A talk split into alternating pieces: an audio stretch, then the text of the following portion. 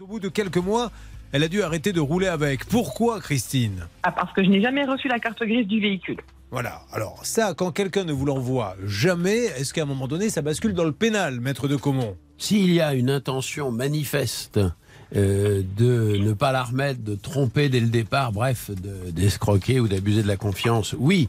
Euh, moi, personnellement, ce qui m'intéresse avant tout, c'est que c'est euh, automatiquement une cause d'annulation de la vente. D'accord. Voilà, sur le plan civil, et c'est ce que la plupart du temps, les gens souhaitent qu'on leur rende leur argent, qu'ils rendent la voiture et qu'il aille se faire euh, pendre ailleurs. Christine, euh, vous entendez maître de Comont, vous avez compris, là, un prêtre rentre dans le studio pour Oui. les derniers sacrements qu'il vit ces dernières minutes. Et c'est avec vous, peut-être, Christine, qu'il va nous quitter si vous voulez lui dire quelques mots, parce que vous avez entendu. Hein, Ah bah. vous voulez lui dire. Ah, mais allez-y, alors Christine. vous garderez peut-être l'image d'un homme qui faisait bien son métier, Christine. Voilà.